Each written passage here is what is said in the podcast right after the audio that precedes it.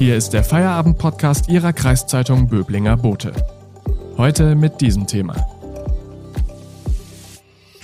Autokorso oder Depression in der Nacht. Deutschland steigt in die Fußball-EM ein.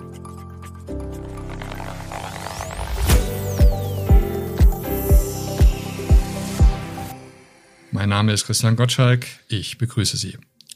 Es ist das letzte Turnier von Jogi Löw. Der Weltmeistertrainer von 2014 hat bei seinem letzten großen Turnier schon in der Vorrunde die Segel streichen müssen. Das war die WM 2018 in Russland. Mit so einer Pleite will sich Löw sicher nicht vom DFB verabschieden, aber die Gruppe ist diesmal ein Hammer. Deutlich schwerer als 2018. Damals haben es die Jungs von Yogi nicht geschafft, sich gegen Schweden, Mexiko und Südkorea durchzusetzen. Und nun warten neben Ungarn der Europameister Portugal und heute Abend geht's gegen den Weltmeister Frankreich, den Top-Favoriten des Turniers. Hat Deutschland da eine Chance? Kann es die nutzen? Darüber wollen wir reden mit Heiko Hinrichsen aus der Sportredaktion. Hallo Heiko. Hallo. Heiko, Deutschland steigt als letzte von allen Mannschaften ins Turnier ein. Jetzt sind Fußballer ja immer abergläubisch. Ist das ein schlechtes Omen? Ich würde sagen, das schlechteste Omen, was sie mit auf die Reise nimmt, ist das, dass sie gegen die, gegen den schwerstmöglichen Gegner zum Anfang antreten muss. Und das ist aus meiner Sicht die Equipe de France mit weitem Abstand. Die Mannschaft von Didier Deschamps kommt als Weltmeister auf das Feld, als Vize-Europameister, aber ich möchte ein bisschen schwelgen in den Namen, die da den Deutschen gegenübertreten. Ich möchte einfach nur mal einen kleinen Ausriss machen über den Sturm, der da heute dem Manuel Neuer und seinen äh, Kollegen entgegenstehen wird. Der französische Sturm mit Karim Benzema, dann Kylian Mbappé und Antoine Griezmann. Das ist also extra klasse. In der Hinterhand haben die Franzosen noch Leute wie den Ousmane Dembélé. Hinten drin äh, mit Benjamin Pavard und Hernandez, den beiden Bayern. Dann aber auch noch Realspieler wie den Raphael Varane. Also ich könnte endlos weitermachen. Die Franzosen, das ist eine exquisite Auslese von Weltfußballern. Da wird es schwer werden für die deutsche Mannschaft. Ähm, ich bin gespannt, was sie in München dann auf den Rasen bringen werden. Das klingt jetzt in der Tat so richtig très bien. Jetzt sagt Antonio Rüdiger, den kennen wir ja hier in Stuttgart auch noch ganz gut, wir müssen dreckig sein. Was heißt das eigentlich? Sie müssen eines machen, äh, von einer, sage ich mal, ansonsten deutschen Gewohnheit im Fußball abkommen, die da sonst immer lautete, wir sind von unserem Selbstverständnis her die Favoriten. In diesem Spiel sind sie nicht die Favoriten. Sie sind nicht der Außenseiter der Klare, also damit wir uns nicht falsch verstehen, Deutschland wird immer, ist immerhin auch äh, viermaliger Weltmeister und hier jetzt kein Zwerg in der Fußballwelt. Aber man hat es mit Frankreich, wie wir eben erwähnt haben, mit einem äh, Gegner der Extraklasse zu tun. Und da wird man ein bisschen kratzen, beißen müssen. Und man muss, man hat es im Training auch trainiert unter Joachim Löw in einem Trainingslager in Seefeld und danach in Herzogenaurach. Man muss ein bisschen kompakter stehen äh, als gewohnt. Das heißt, äh, ja, hinten erstmal sichern. Das wird sicherlich ein, ein erstes Teilziel sein, wenn man gegen Frankreich nicht verlieren will. Jetzt habe ich vorhin im Radio gerade noch gehört, Joachim Löw habe gesagt, wir müssen leiden. Äh, bedeutet das, es wird ein sehr unansehnliches Spiel werden? Das glaube ich nicht. Dafür sind viel zu viele Künstler auf dem Weg, ja, äh, auf dem Platz. Ich möchte auch noch ein bisschen auf die deutsche Mannschaft eingehen. Es sind nicht nur die Franzosen, die Fußball spielen können. Ja, wir haben im deutschen Kader auch einige große Akteure. Da fange ich mal an mit den drei frischen Champions League-Siegern im Trikot des FC Chelsea. Zwei ehemalige VfB-Spieler mit dabei, Antonio Rüdiger und Timo Werner. Dazu noch Kai Havertz, ein exquisiter Spieler, der wird seine Karriere machen. Das wird mindestens ein neuer Ballack werden in seiner Karriere.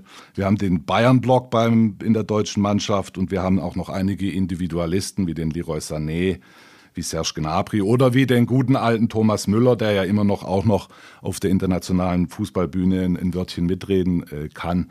Also ich erwarte kein äh, Kratz, ich erwarte ein Spiel, das sehr, sehr äh, körperlich auch sein wird, aber ich erwarte auch äh, hohe Fußballkunst, denn äh, da bei allem, um was es geht, äh, keiner will sicherlich verlieren, auch die Franzosen nicht. Aber ich erwarte ein sehr gutes Spiel, weil da einfach zu viele Fußballkünstler auf dem Platz stehen, als dass es anders kommen könnte. Mensch, das klingt jetzt wie abgesprochen, weil du hast einen Namen genau nicht erwähnt, und zwar den, über den ganz Fußball Deutschland gerade diskutiert, Joshua Kimmich. Wo spielt Kimmich? Ist das eigentlich wirklich entscheidend? Das ist äh, sehr entscheidend. Äh, es könnte also zumindest die Laune auch von Joshua Kimmich könnte auch relativ entscheidend sein. Ist ein extrem ehrgeiziger Spieler, wie wir alle wissen. Und äh, so es sieht so aus, als müsste er sich und wird auch sich in den Dienst der Mannschaft stellen gegen Frankreich und wird wie im letzten Test. Wir gehen alle davon aus, dass Jogi Löw mit der Mannschaft spielen wird, die im letzten Testspiel gegen Lettland aufgelaufen ist. Das bedeutet, Joshua Kimmich wird rechts im Mittelfeld spielen. Die, sag mal, ab, äh, die Mittelfeldzentrale vor der Dreierkette würden damit dann Toni Kroos und Ilkay Gündoğan ausfüllen und äh, Kimmich eben nicht als sogenannter Staubsauger vor der Abwehr. Damit würde er sich in den Dienst der Mannschaft stellen. Aber wenn das natürlich in, in die Hosen geht, ja, dann äh, wird es relativ schnell werden, die äh, Rufe laut werden nach äh, Joshua Kimmich in einer zentraleren Position. Allgemein möchte ich noch mal sagen zu dem Spiel, äh, Vieles wird davon vom Ergebnis und aber auch vom Auftritt äh, abhängen, wie auch die Stimmung äh, in, sagen wir, in Fußball Deutschland sein wird. Die Leute sind gespannt. Äh, in Zeiten einer Pandemie hatten viele bis vor kurzem ganz andere äh, Sorgen und haben sie wahrscheinlich heute noch als Fußball. Aber äh, die ersten Spiele haben mich zum Beispiel sehr positiv überrascht, sind ein paar Zuschauer auf den Rängen. Es macht also Spaß zu gucken, ist einfach ganz was anderes, Fußball zu gucken mit Zuschauern auf den Rängen als ohne. Das heißt, ich bin also sozusagen äh, angeteasert und ich hoffe, dass die beiden Mannschaften uns da jetzt noch Appetit auf mehr machen. Und es wird aber auf jeden Fall sehr äh, entscheidend auch sein für die weitere Stimmung im Lande, wie Yogis Jungs da abschneiden gegen, die, äh, gegen den Weltmeister. Okay, Heiko, vielen Dank bis hierhin. Wir machen jetzt mal eine kurze Pause und danach geht's weiter. Äh, da werden wir noch einen Blick drauf werfen, wie weit die Deutschen überhaupt kommen können. Äh, auch auf das, was bisher schon so geschehen ist bei der EM. Und Heiko, ohne Tipp kommst du hier natürlich nicht raus. Darüber kannst du dir schon mal Gedanken machen. Wenn Ihnen der Podcast gefällt, abonnieren Sie ihn, damit Sie täglich auf dem neuesten Stand bleiben. Übrigens, den Böblinger Boten gibt es auch digital als E-Paper für 27,90 Euro im Monat. Damit lesen Sie Ihre Zeitung bequem auf dem Laptop, Tablet oder Smartphone. Unterstützen Sie Ihre Kreiszeitung mit einem Abo. Danke.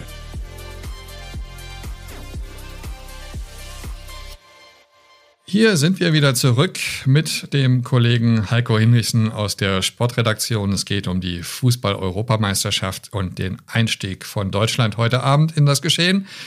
Heiko, äh, die besten Dritten, die kommen weiter. Reicht auch ein Sieg gegen Ungarn für Deutschland, um weiterzukommen? Also da habe ich eine ganz klare Meinung dazu. Das wäre jetzt bei aller, äh, ja, bei aller Bescheidenheit, sollte das nicht das Niveau sein, auf das wir uns begeben, dass wir als deutsche Mannschaft sagen, wir schlagen meinetwegen die Ungarn und schummeln uns dann irgendwie so ins Achtelfinale. Ja.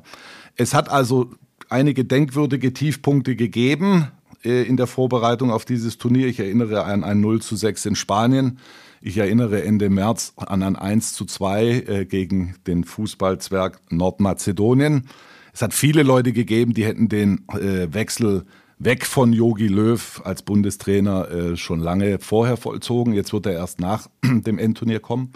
Aber so sehr am Ende sind wir dann doch nicht, dass wir also jetzt hier uns mit einem Sieg möglicherweise ins Achtelfinale schummeln wollen. Wir wollen gegen Frankreich so gut wie möglich aussehen heute Abend. Wir wollen möglicherweise einen Punkt holen. Man kann auch gewinnen gegen die. Es kann immer alles auch sehr gut laufen. Äh, und dann schauen wir mal gegen Portugal. Ich mache da einen kleinen Exkurs noch in die, in die deutsche Gruppe rein. Ja, Portugal, da spielt der Cristiano Ronaldo. Wir kennen ihn inzwischen 36 Jahre alt, fünfmaliger Weltfußballer, der inzwischen sage und schreibe 104 Tore für Portugal allein erzielt hat und der da einen All-Time-Rekord auf Länderspielebene jagt des Iraners Ali D. Fußballfreunde werden ihn kennen. Er hat mal ein kurzes Intermezzo beim FC Bayern München gegeben. Also Cristiano Ronaldo ist für Portugal motiviert, ist aber nicht der Einzige, der da auftrumpfen kann. Der Europameister von 2016, also der Titelverteidiger, wird dann uns erwarten, die deutsche Mannschaft. Ich nenne noch ein paar Namen. Der Frankfurter André Silva spielt mit, Renato Sanchez, ehemals FC Bayern, der ist jetzt mit äh, OSC Lille französischer Meister geworden. Also das ist auch kein Kanonenfutter, die Portugiesen, aber auch kein unschlagbarer Gegner. Und am Ende kommen dann äh, die in der Gruppe stehen, die als etwas Außenseiter, die Ungarn da, aber äh, wir kennen zwei Akteure gut. Das sind die beiden der Leipziger Torhüter Peter Gulaschi und der Verteidiger Willi Orban. Die führen so ein bisschen die Ungarn an. Aber Ungarn ist natürlich ein Außenseiter. Da müsste für uns was zu holen sein. Und also Fazit der ganzen Sache. Ich äh, bin der, die deutsche Mannschaft ist ein bisschen eine Wundertüte. Da müssen wir am Ende gucken, ob es eine mit Knalleffekt ist oder eine mit integrierten Rohrkrepierer. Aber ich hab da, ich bin immer Optimist. Ich glaube, wir werden äh, uns ins Achtelfinale durchs durchziehen und zwar äh, entweder auf dem Platz 1 oder auf dem Platz 2. Platz 1 glaube ich eher nicht, dafür halte ich die Franzosen für zu stark, aber ich glaube, wir können mit einem längeren äh, Euro-Verlauf rechnen als deutsche Fans. Wundertüten hat man in den anderen Gruppen bisher ja nicht so schrecklich viele gesehen. Die Slowakei hat Polen geschlagen, damit konnte man nicht zwingend rechnen. Gut, Schweden jetzt gestern den Punkt gegen Spanien. Äh, das ist aber jetzt auch nicht eine totale Sensation. Äh, ist es so, dass mit so vielen Mannschaften die Euro doch ein bisschen aufgeblasen ist äh, und die Spiele viel zu vorhersehbar sind. Also da gibt es auch immer wieder ein Für und Wider. Wir als Fans einer großen Fußballnation würden uns wahrscheinlich ein bisschen ein elitäreres Feld wünschen, ja, ein bisschen gestrafft, ich darf daran erinnern, während als wir 1980, also wir, die deutsche Nationalmannschaft 1980 in äh, Italien Europameister wurden, da bestand das Feld nur noch nur aus acht Teams und ein bisschen weiter davor in den 70er Jahren hat es gar keine Endrunde gegeben. Also das ist kontinuierlich gewachsen und wir als, ich komme zum Anfang meiner Rede, wir als äh, Vertreter einer großen Fußballnation würden uns wahrscheinlich weiterhin ein bisschen kompakter wünschen. Äh, da gibt's aber auch durchaus andere Meinungen, ja. Also andere Fans wollen halt auch gerne mal mitjubeln, sage ich mal, äh, wollen den, den Großen ein Bein stellen. Und das nehmen wir die Slowaken, die sich sicherlich jetzt sehr freuen und das, äh, die, die Polen geschlagen zu haben. Und also das hat alles sein Für und Wider. Und natürlich ist da auch ein bisschen der Kommerz, spielt da auch einen Aspekt. Ja, je mehr Mannschaften, desto mehr Trubel, desto mehr Heiterkeit desto mehr klingelt in der Kasse. Und es hat auch ein bisschen was in der Vergangenheit, aber da gehen wir nicht ganz tief rein. Der ehemalige UEFA-Präsident Michel Platini hat solche Dinge auch genutzt, so Werbetouren in die Diaspora des Fußballs, um sich seine Macht zu sichern. Ja, aber das sind alte Kamellen. Der Michel Platini ist Geschichte, die EM lebt. Und äh, gut, ich kann damit leben mit einem, mit dem aktuellen Feld von 24 Mannschaften. Ja, Heiko, ich habe es angekündigt. Äh, zum Abschluss die aller, aller einfachste Frage. Wie geht's heute Abend aus? Ja, das ist ja das Los eines Experten, eines sogenannten Experten, dass auch gerne immer der Tipp abverlangt wird. Deswegen werde ich mich nicht drum äh, drücken. Ich glaube, dass viele Tore fallen werden ich glaube dann am Ende, weil dann doch ein bisschen mein äh, deutsches Herz in meiner Brust schlägt, das wird dann 2 zu 2 geben in der München Arena. Übrigens vor 14.000 Zuschauern, da bin ich auch mal gespannt, äh, wie viel Alarm die machen werden. Noch ein kleiner Exkurs, äh, es hat eine kurze Zeit in der Bundesliga gegeben, wo beim VfB auch mal zwei, in zwei Spielen Zuschauer zugelassen sind. Und es ist ein ganz anderes Erlebnis, kann ich sagen, der auch als einer, der auch in leeren Stadien gesessen ist als Journalist, äh, ein ganz anderes Erlebnis für jeden, also deswegen auch für die Spieler, wenn Zuschauer da sind. Deswegen, ich freue mich drauf und äh, schauen wir mal. Heiko, vielen Dank. 2 zu 2, das wäre ein Ergebnis, mit dem könnt ihr auch sehr gut leben. Aber die, wie sagen es immer so, Fußballweisheiten, die Entscheidung liegt auf dem Platz. Ein Spiel hat 90 Minuten und dann schauen wir mal heute Abend. Wissen wir mehr, da wissen wir, ob Autokorso oder Depression. Vielen Dank fürs Zuhören und auf Wiedersehen. Das war der Feierabend-Podcast Ihrer Kreiszeitung Böblinger Bote. Neue Folgen erscheinen von Montag bis Freitag täglich ab 17 Uhr.